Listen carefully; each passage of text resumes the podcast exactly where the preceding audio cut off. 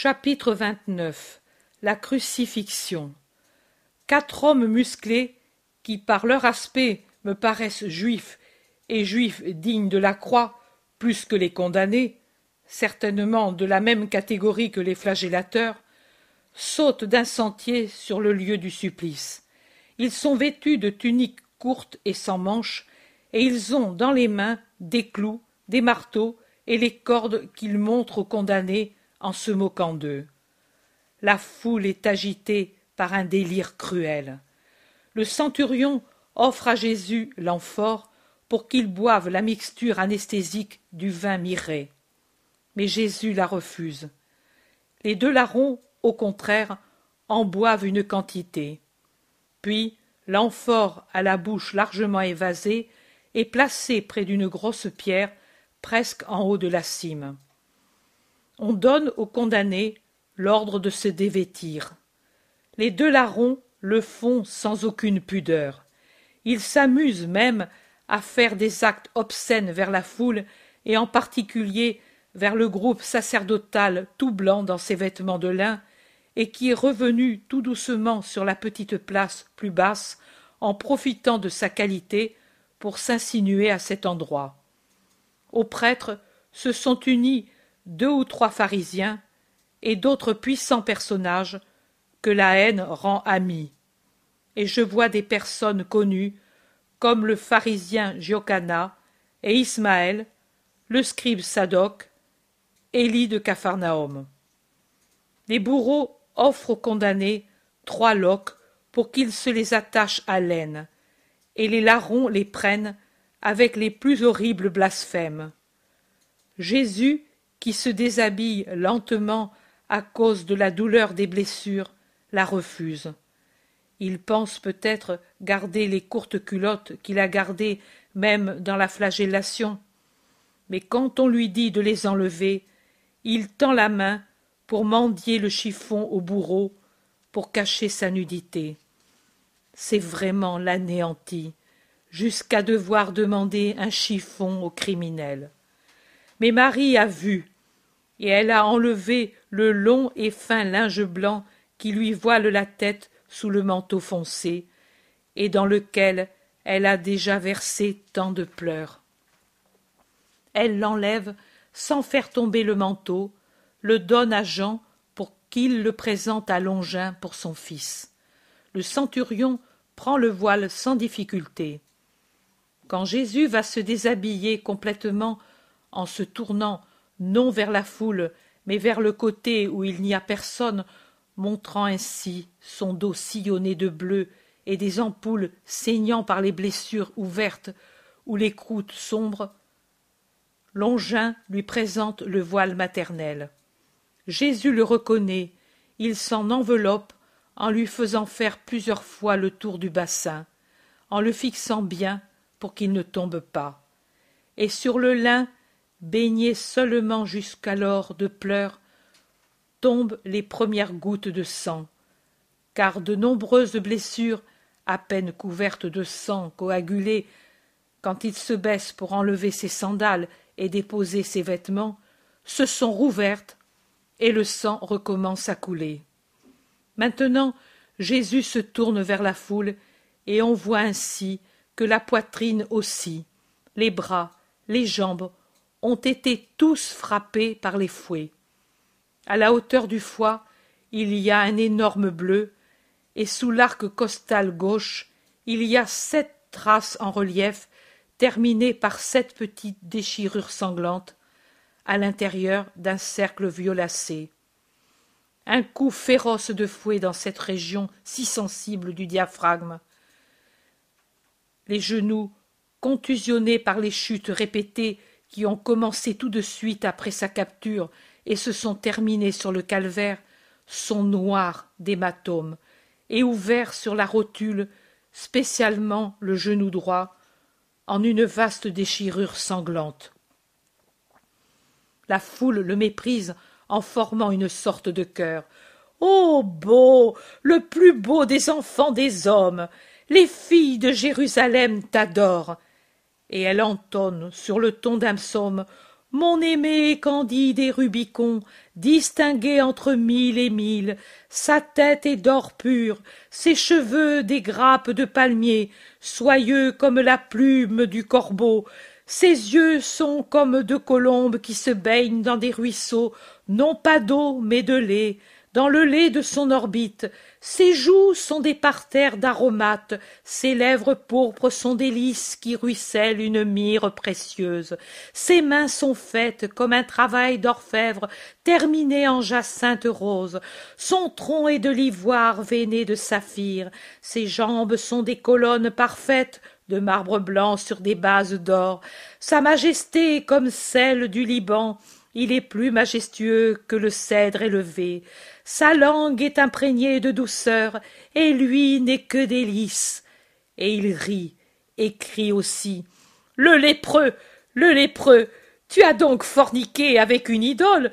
Si dieu t'a ainsi frappé tu as murmuré contre les saints d'israël comme marie de moïse.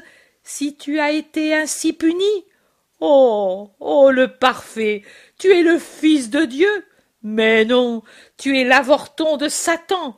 Lui, au moins, Mammon, est puissant et fort. Toi, tu es une loque impuissante et dégoûtante.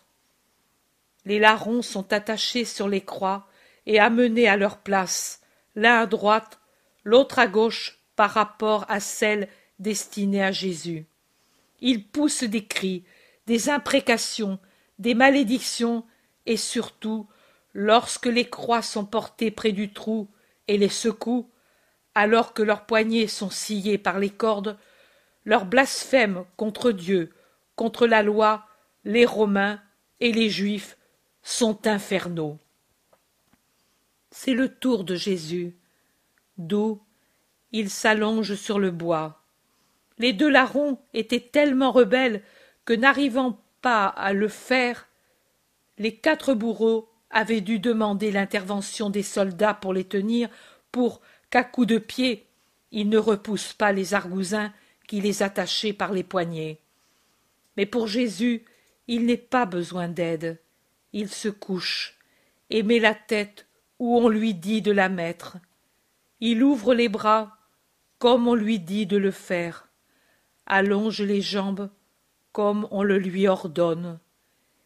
Il s'occupe seulement de bien ajuster son voile. Maintenant, son long corps mince et blanc se détache sur le bois sombre et le sol jaunâtre. Deux bourreaux s'assoient sur la poitrine pour la tenir immobile. Et je pense à l'oppression et à la souffrance qu'il doit avoir ressentie sous ce poids. Un troisième lui prend le bras droit, en le tenant d'une main à la première partie de l'avant-bras et de l'autre au bout des doigts. Le quatrième, qui a déjà dans les mains le long clou dont la tige quadrangulaire est en pointe et se termine en une plaque arrondie et plate, large comme un sou d'autrefois, regarde si le trou déjà fait dans le bois correspond à la jointure radio-ulnaire du poignet. Il va bien le bourreau applique la pointe du clou au poignet, lève le marteau et donne le premier coup. Jésus, qui avait les yeux fermés, pousse un cri et a une contraction à la suite de la douleur aiguë et ouvre les yeux qui nagent dans les larmes. Ce doit être une douleur atroce qu'il éprouve. Le clou pénètre en rompant les muscles, les veines, les nerfs, en brisant les os. Marie répond au cri de son fils torturé par un gémissement qui a quelque chose de la plainte d'un agneau qu'on égorge, et elle se courbe comme brisée en tenant sa tête dans ses mains. Jésus, pour ne pas la torturer, ne crie plus, mais les coups sont là, méthodiques, âpres, du fer contre le fer. Et quand on pense que dessous c'est un membre vivant qui les reçoit. La main droite est clouée, on passe à la gauche, le trou ne correspond pas au carpe. Alors ils prennent une corde, lient le poignet gauche et tirent jusqu'à déboîter la jointure et arracher les tendons et les muscles, sans compter qu'il déchire la peau déjà sciée par les cordes de la capture. L'autre main aussi doit souffrir, car elle était tirée par contre-coup, et autour de son clou, le trou s'élargit. Maintenant, on arrive à peine au commencement du métacarpe près du poignet. Ils se résignent et ils clouent où ils peuvent, c'est-à-dire entre le pouce et les autres doigts, exactement au centre du métacarpe. Là, le clou entre plus facilement, mais avec une plus grande souffrance, car il doit couper des nerfs importants, si bien que les doigts restent inertes, alors que ceux de la main droite ont des contractions et des tremblements qui indiquent leur vitalité. Mais Jésus ne crie plus. Il pousse seulement une plainte rauque derrière ses lèvres fortement fermées, et des larmes de douleur tombent par terre après être tombées sur le bois. Maintenant, c'est le tour des pieds. À deux mètres et plus de l'extrémité de la croix, il y a un petit coin, à peine suffisant pour un pied. On y porte les pieds pour voir si la mesure est bonne, et comme il est un peu bas, et que les pieds arrivent difficilement, on étire par les chevilles le pauvre martyr. Le bois rêche de la croix frotte ainsi sur les blessures, déplace la couronne, qui ainsi arrache de nouveaux cheveux et menace de tomber. Un bourreau, d'un coup de poing, la remet en place. Maintenant, ceux qui étaient assis sur la poitrine de Jésus se lèvent pour se placer sur les genoux, car Jésus a un mouvement involontaire pour retirer ses jambes en voyant briller au soleil le clou très long qui, en longueur et en largeur, est le double de ceux qui ont servi pour les mains. Et il pèse sur les genoux écorchés et presse les pauvres jambes couvertes de contusions, pendant que les deux autres accomplissent le travail, beaucoup plus difficile, de clouer un pied sur l'autre en cherchant à combiner ensemble les deux jointures des tarses. Bien qu'il s'applique à tenir les pieds immobiles à la cheville et aux dix doigts contre le coin, le pied qui est dessous se déplace à cause de la vibration du clou, et ils doivent le déclouer presque parce qu'après être entré dans les parties molles, le clou déjà est pointé pour avoir traversé le pied droit doit être amené un peu plus vers le milieu. Et il frappe, frappe, frappe. On n'entend que le bruit atroce du marteau sur la tête du clou, car sur tout le calvaire, ce ne sont que yeux et oreilles tendus pour recueillir tout geste et tout bruit et en jouir.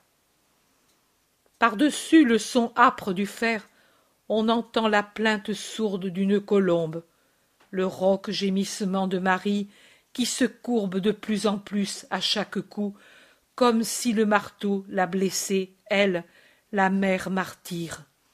Et on comprend qu'elle semble près d'être brisée par cette torture. La crucifixion est redoutable, égale à la flagellation pour la douleur, plus atroce à voir, car on voit le clou disparaître dans les chairs vivantes, mais en compensation, elle est plus brève, alors que la flagellation épuise par sa durée. Pour moi, l'agonie du jardin la flagellation et la crucifixion sont les moments les plus atroces. Elles me dévoilent toute la torture du Christ. La mort me soulage, car je me dis c'est fini. Mais elles ne sont pas la fin, elles sont le commencement pour de nouvelles souffrances. Maintenant, la croix est traînée près du trou, et elle rebondit sur le sol inégal en secouant le pauvre crucifié on dresse la croix qui échappe par deux fois à ceux qui la lèvent et retombe une fois soudainement et une autre fois sur le bras droit de la croix en donnant un affreux tourment à Jésus, car la secousse qu'il subit déplace les membres blessés. Mais quand ensuite on laisse tomber la croix dans son trou avant d'être immobilisée avec des pierres et de la terre, elle ondule en tous les sens en imprimant de continuels déplacements au pauvre corps suspendu à trois clous. La souffrance doit être atroce. Tout le poids du corps se déplace en avant et vers le bas, et les trous s'élargissent, en particulier celui de la main gauche, et s'élargit le trou des pieds, alors que le sang coule plus fort. Le sang des pieds coule le long des doigts, par terre, et le long du bois de la croix. Mais celui des mains suit les avant-bras, car ils sont plus hauts aux poignets qu'aux aisselles, par suite de la position, et il coule aussi le long des côtes, en descendant de l'aisselle vers la taille. La couronne, quand la croix ondule avant d'être fixée, se déplace car la tête se rabat vers l'arrière en enfonçant dans la nuque le gros nœud d'épines qui termine la couronne piquante, et puis revient se placer sur le front et griffe, griffe sans pitié. Finalement, la croix est bien en place, et il n'y a que le tourment d'y être suspendu. On dresse aussi les larrons qui, une fois mis verticalement, crient comme si on les écorchait vifs à cause de la torture des cordes qui scient les poignets et rendent les mains noires, en gonflant les veines comme des cordes. Jésus se tait. La foule ne se tait plus, au contraire, mais reprend son vacarme infernal. Maintenant, la cime du Golgotha a son trophée et sa garde d'honneur. À la limite la plus élevée, la croix de Jésus, aux côtés les deux autres.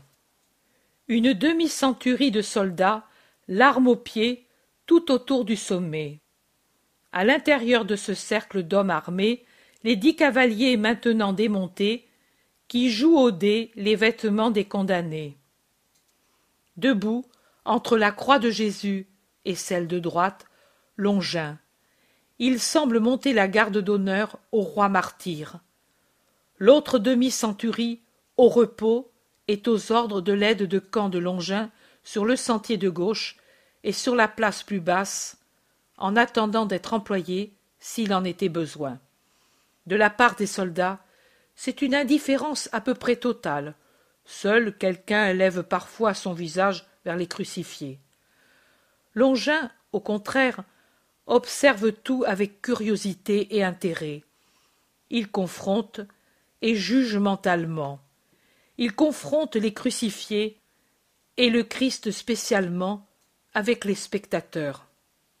Son œil pénétrant ne perd aucun détail et, pour mieux voir, de la main il protège ses yeux car le soleil doit le gêner. C'est en fait un soleil étrange, d'un jaune rouge d'incendie. Et puis, il semble que l'incendie s'éteigne tout à coup à cause d'un nuage noir comme de la poix qui surgit de derrière les chaînes juives et qui parcourt rapidement le ciel et va disparaître derrière d'autres montagnes. Et quand le soleil revient, il est si vif que l'œil ne le supporte que difficilement. En regardant, il voit Marie juste au-dessous du talus qui tient levé vers son fils son visage déchiré. Il appelle un des soldats qui joue au dé et lui dit Si la mère veut monter avec le fils qui l'accompagne, qu'elle vienne. Accompagne-la et aide-la. Et Marie, avec Jean, que l'on croit son fils, monte par un petit escalier creusé dans le tuffeau, je crois, et franchit le cordon de soldats pour aller au pied de la croix, mais un peu à l'écart pour être vu et pour voir son Jésus. La foule lui déverse aussitôt les insultes les plus outrageantes, en la joignant dans les blasphèmes à son fils, mais elle, de ses lèvres tremblantes et blanches, cherche seulement à le réconforter avec un sourire déchiré, sur lequel viennent s'essuyer les larmes qu'aucune force de volonté ne réussit à retenir dans les yeux. Les gens, en commençant par les prêtres, scribes, pharisiens, sadducéens, hérodiens et autres de même acabit, se procurent le divertissement de faire une sorte de carrousel en montant par le chemin à pic, en passant le long de la hauteur terminale et en redescendant par l'autre chemin, ou vice versa. Et en passant au pied de la cime sur la seconde petite place, ils ne manquent pas d'offrir leurs paroles blasphématrices en hommage aux mourants. Toute la turpitude, la cruauté, toute la haine et la folie dont les hommes sont capables avec la langue sortent à flot de ces bouches infernales.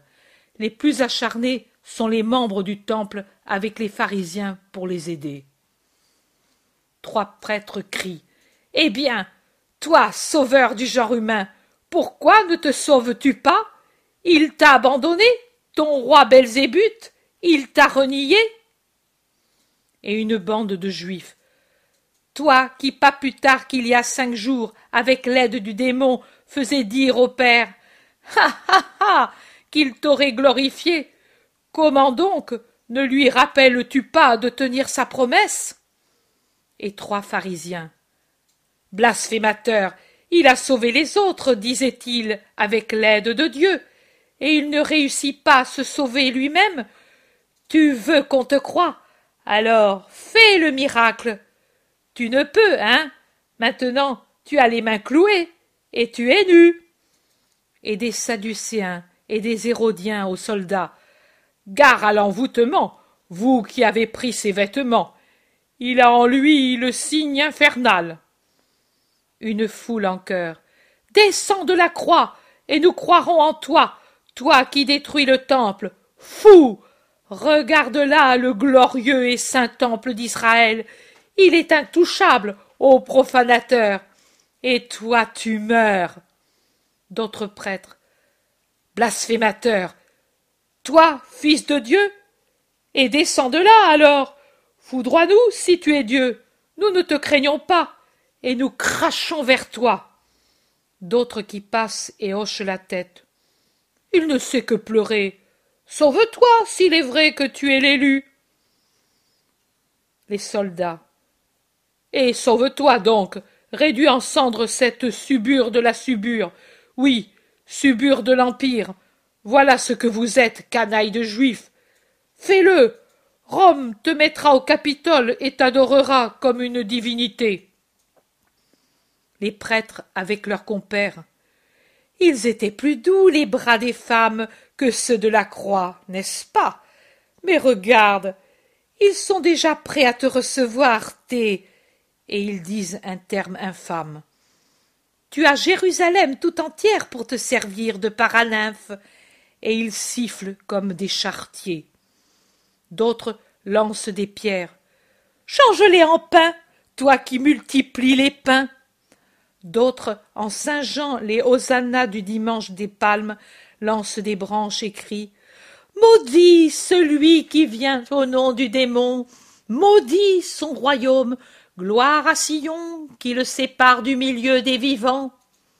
Un pharisien se place en face de la croix. Il montre le poing en lui faisant les cornes, et il dit Je te confie au Dieu de Sinaï, disais-tu. Maintenant, le Dieu du Sinaï te prépare au feu éternel. Pourquoi n'appelles-tu pas Jonas pour qu'il te rende un bon service? Un autre. N'abîme pas la croix avec les coups de ta tête. Elle doit servir pour tes fidèles. Une légion entière en mourra sur ton bois. Je te le jure, sur Yahvé. Et pour commencer, j'y mettrai Lazare. Nous verrons si tu l'enlèves à la mort maintenant. Oui, oui, allons chez Lazare. Clouons-le de l'autre côté de la croix. Et comme des perroquets, ils imitent la parole lente de Jésus en disant Lazare, mon ami, viens dehors, déliez-le et laissez-le aller. Non, il disait à Marthe et à Marie, ses femmes, Je suis la résurrection et la vie. Ha. La résurrection ne sait pas repousser la mort, et la vie meurt. Voici Marie avec Marthe. Demandons-leur où est Lazare, et allons le chercher.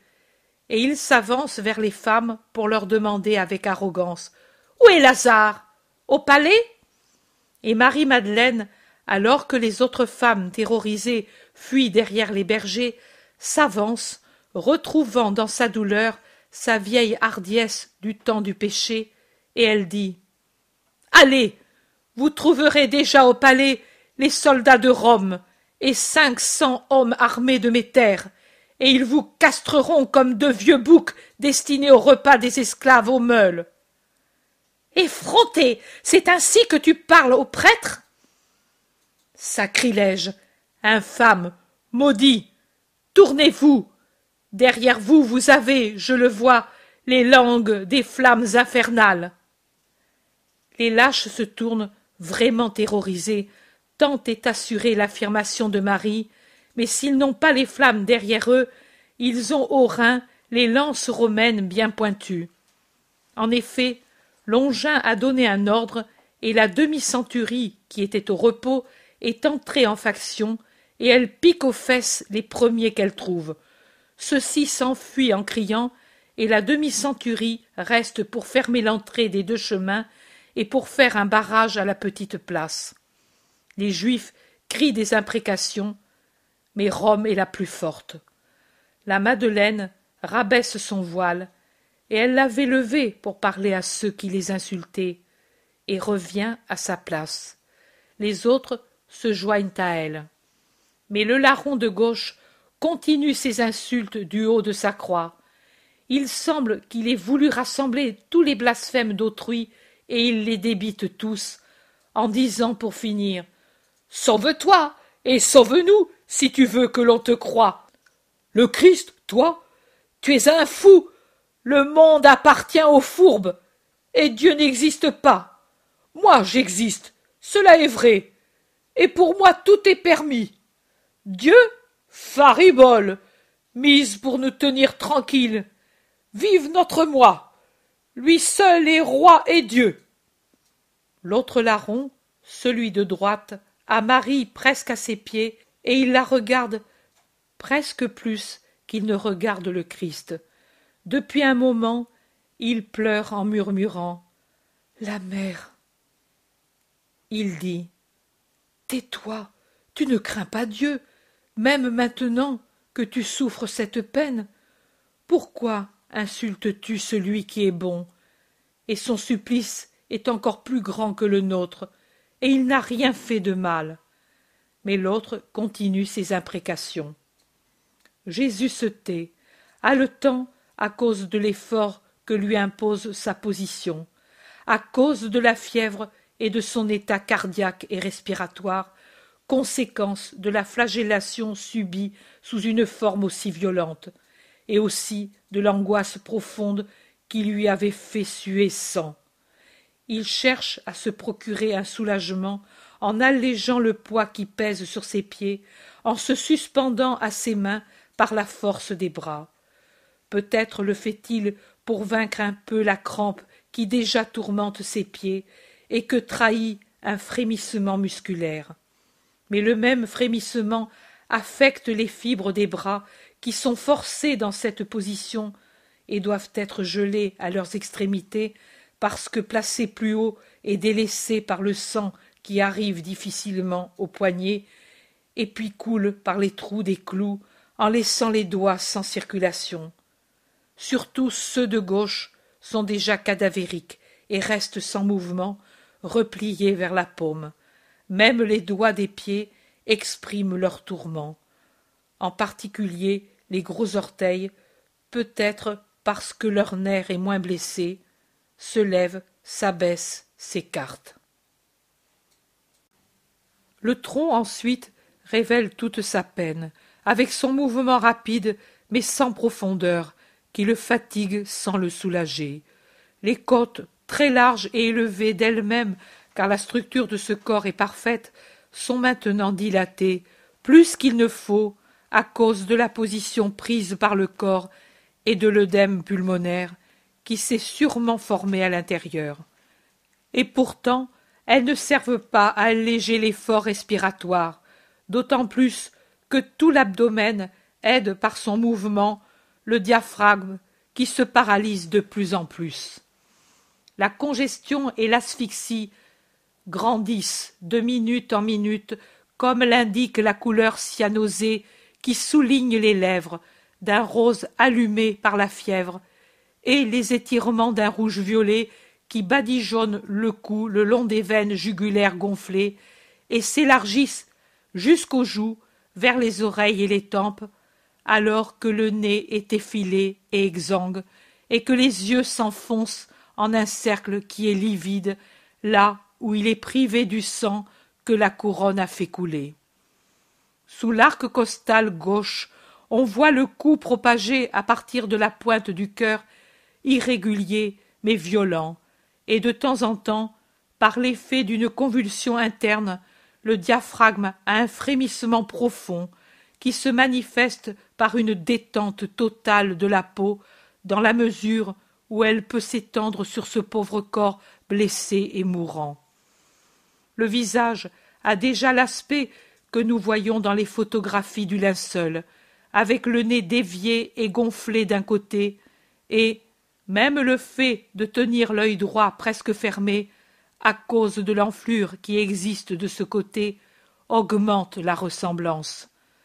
La bouche, au contraire, est ouverte, avec sa blessure sur la lèvre supérieure, désormais réduite à une croûte.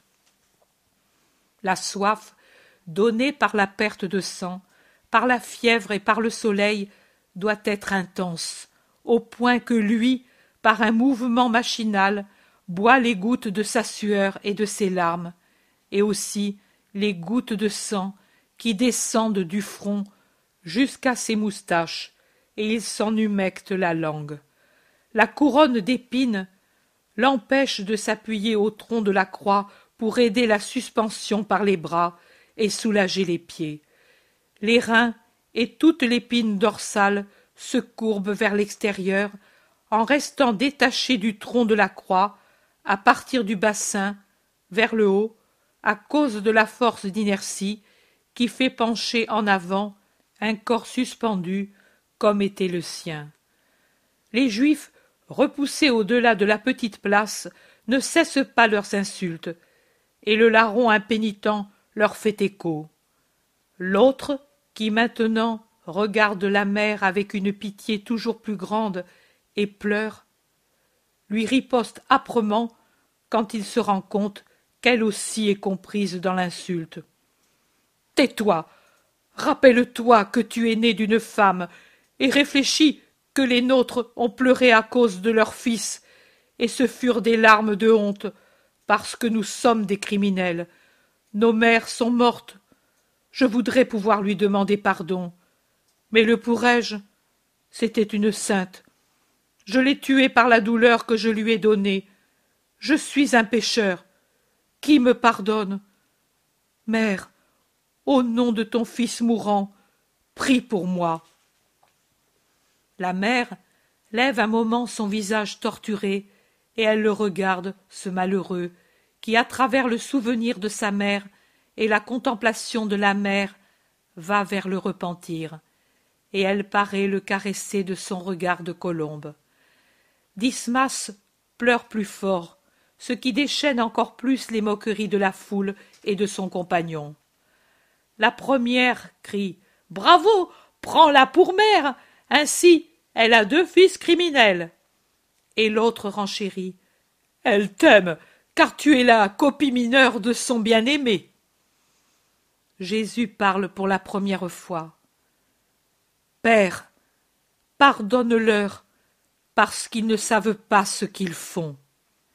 Cette prière chasse toute crainte chez Dismas. Il ose regarder le Christ et dit Seigneur, souviens-toi de moi quand tu seras dans ton royaume. Pour moi, il est juste que je souffre ici. Mais donne-moi miséricorde et paix au-delà de la vie. Une fois, je t'ai entendu parler, et, dans ma folie, j'ai repoussé ta parole. Maintenant, je m'en repens. De mes péchés, je me repens devant toi, Fils du Très-Haut. Je crois que tu viens de Dieu. Je crois en ton pouvoir. Je crois en ta miséricorde. Christ, pardonne-moi, au nom de ta mère et de ton Père très saint. Jésus se tourne et le regarde avec une profonde pitié, et il a un sourire encore très beau sur sa pauvre bouche torturée. Il dit Moi, je te le dis, aujourd'hui tu seras avec moi au paradis. Le larron repenti se calme, et, ne sachant plus les prières apprises pendant son enfance, il répète comme une oraison jaculatoire Jésus, Nazaréen, roi des Juifs, aie pitié de moi. Jésus, Nazaréen, roi des Juifs, j'espère en toi. Jésus, Nazaréen, roi des Juifs, je crois à ta divinité. L'autre persiste dans ses blasphèmes. Le ciel devient toujours plus sombre.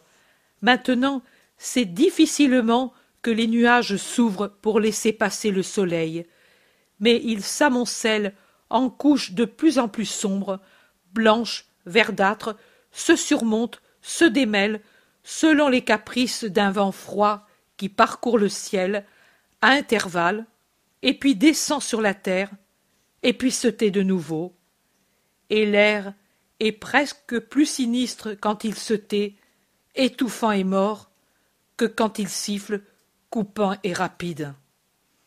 La lumière, d'abord vive outre mesure, est en train de devenir verdâtre. Les visages prennent des aspects bizarres.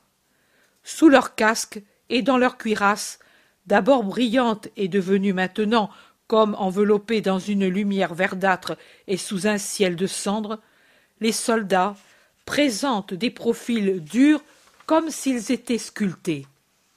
Les juifs, en majorité bruns de peau et de cheveux et de barbe, paraissent dénoyés, tant leurs visages deviennent terreux. Les femmes semblent des statues de neige bleutée à cause de leur pâleur exsangue que la lumière accentue. Jésus semble devenir sinistrement livide, comme s'il commençait à se décomposer, comme s'il était déjà mort. La tête commence à retomber sur la poitrine. Ses forces manquent rapidement. Il tremble, malgré la fièvre qui le brûle, et dans sa faiblesse, il murmure le nom que d'abord il a seulement dit du fond du cœur. Maman, maman. Il le murmure doucement, comme dans un soupir, comme s'il éprouvait déjà un léger délire qui l'empêche de le retenir autant que sa volonté le voudrait. Et Marie, chaque fois, ne peut s'empêcher de lui tendre les bras comme pour le secourir.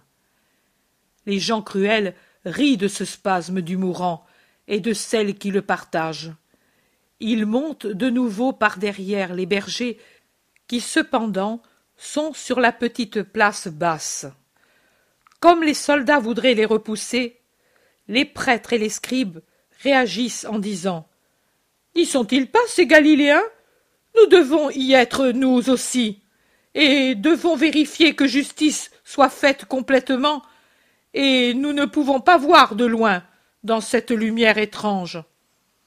En fait, beaucoup commencent à s'impressionner de la lumière qui est en train d'envelopper le monde, et certains ont peur.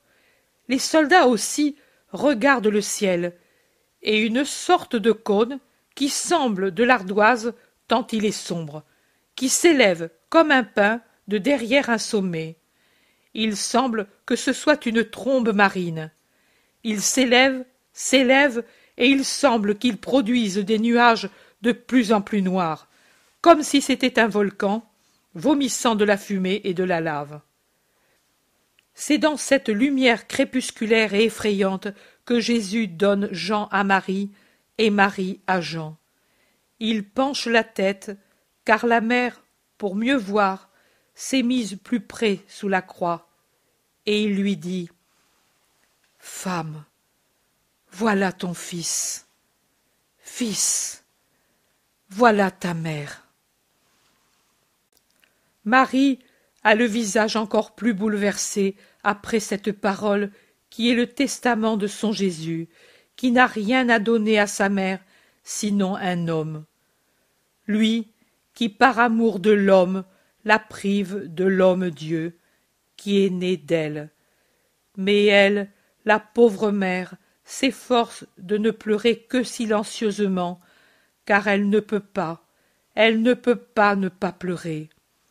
Ses larmes coulent, malgré les efforts qu'elle fait pour les retenir, bien que sa bouche ait son sourire déchirant qu'elle fixe sur ses lèvres pour lui, pour le réconforter, lui.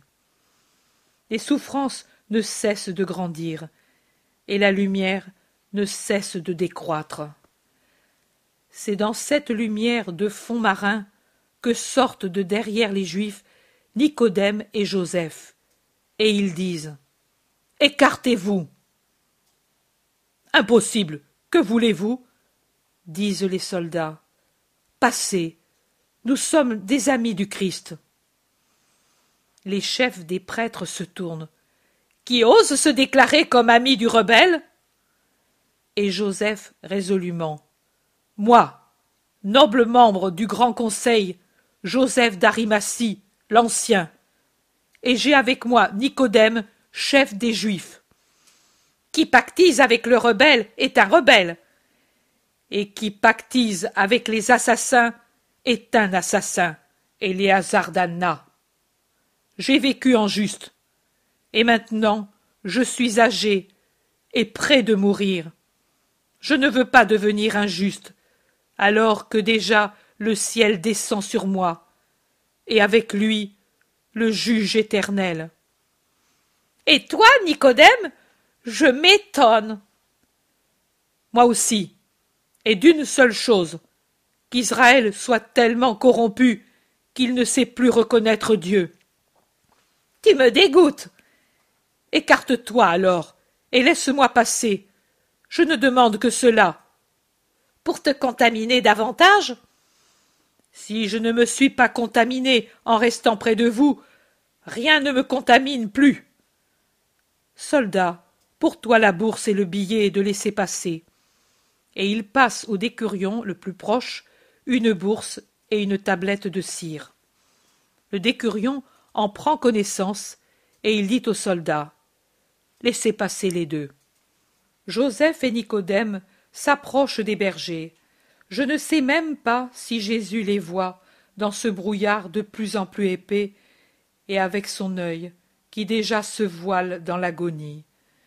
Mais il le voit et il pleure sans respect humain bien que sur eux s'acharnent les imprécations des prêtres. Les souffrances sont toujours plus fortes. Le corps éprouve les premières cambrures de la tétanie, et chaque clameur de la foule les exaspère. La mort des fibres et des nerfs s'étend des extrémités torturées au tronc, rendant de plus en plus difficile le mouvement de la respiration plus faible la contraction diaphragmatique et plus désordonné le mouvement cardiaque.